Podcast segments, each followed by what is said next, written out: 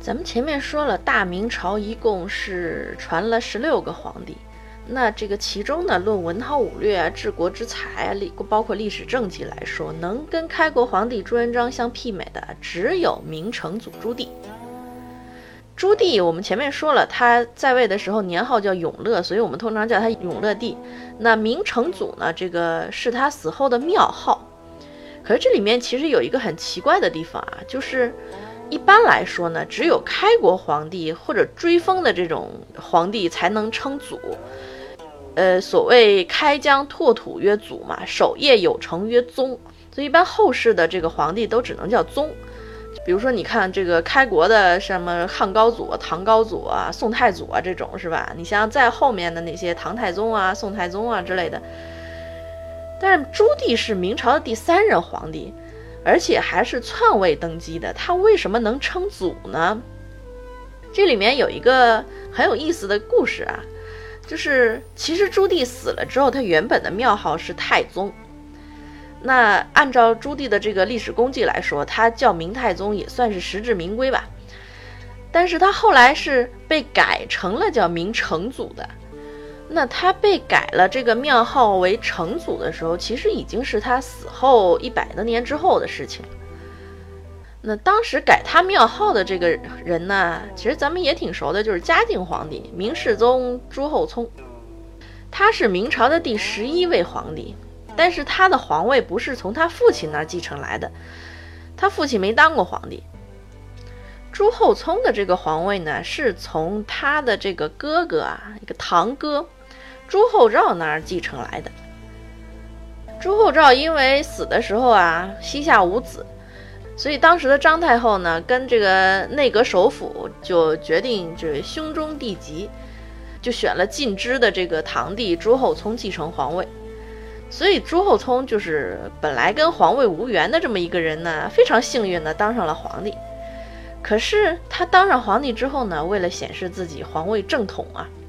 证明其皇位的合法性，朱厚熜即位之后不久，就开始着手把他父亲追封为皇帝，而且引发了一场著名的大礼仪之争。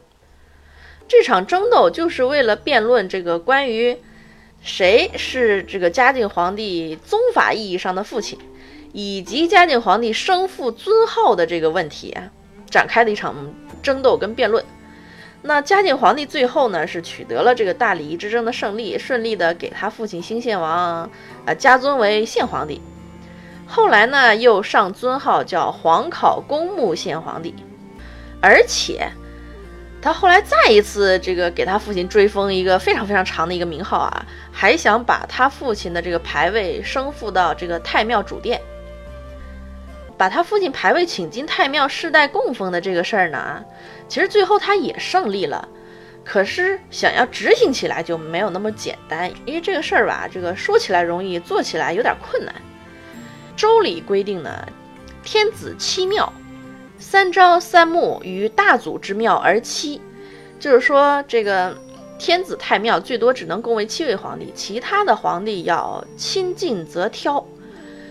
这个亲近则挑是什么意思？就是说，当这个太庙主殿供奉已故皇帝牌位超过七个，就要把这个离现任皇帝关系最远的先祖请到太庙的这个偏殿，叫挑庙来供奉。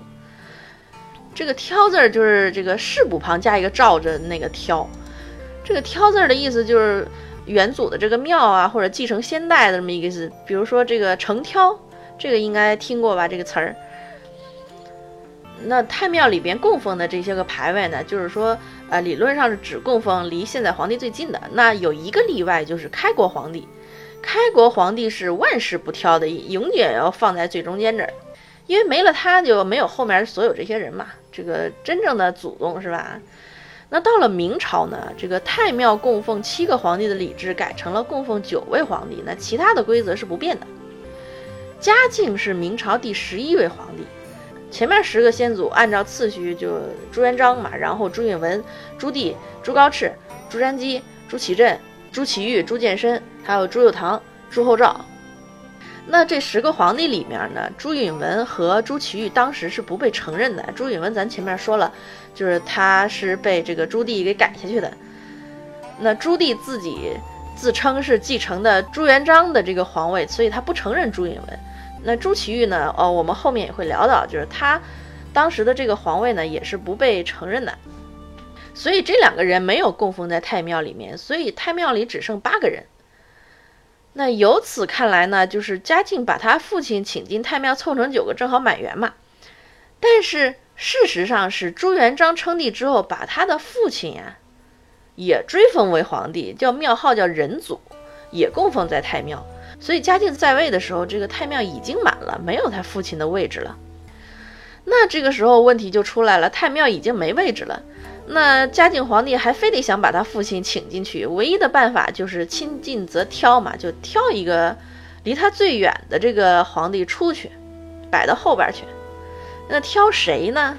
这除了朱元璋之外，离嘉靖最远的当然就是先祖这个朱棣了。可是因为朱棣在明朝的位置啊比较特殊，虽然他得位不正，但是如果他没有篡位，那就没有后来的这些历代皇帝啊。朱棣的功劳也是很大呀，而且他统治期间，这个经济繁荣，国力强盛，是吧？功劳很大，而且还有永乐盛世，所以他的这个也是万万不能挑出去的。那嘉靖也不敢把朱棣挑出去，可是不把朱棣挑出去，你也得给个理由啊。那怎么给这个理由呢？这个时候就体现出嘉靖的这个小聪明了。很简单，他先给这个呃太宗皇帝朱棣表功是吧？宣扬了一遍他的功绩，然后下诏改朱棣的庙号太宗为成祖，把他和朱元璋并立为明朝二祖，宣布这俩人都是万世不挑之君。做完这个事儿，他就名正言顺的就把那个按照亲疏关系最远的这个朱棣的儿子朱高炽移到偏殿去了，然后把他亲生父亲放到太庙主殿了。由此，这个朱棣的庙号就改成了成祖。就这个事儿说起来也是很有意思啊。这个朱棣驾崩百年之后，他的子孙硬是把他的庙号给改了，晋级成成祖。这个在历史上也是前无古人后无来者的这么一个情况。所以明朝真的是一个非常神奇的王朝，各路奇葩花样百出啊。好了，咱们今天先聊这么多吧。随便一说，感谢您的关注和收听，咱们下期再见。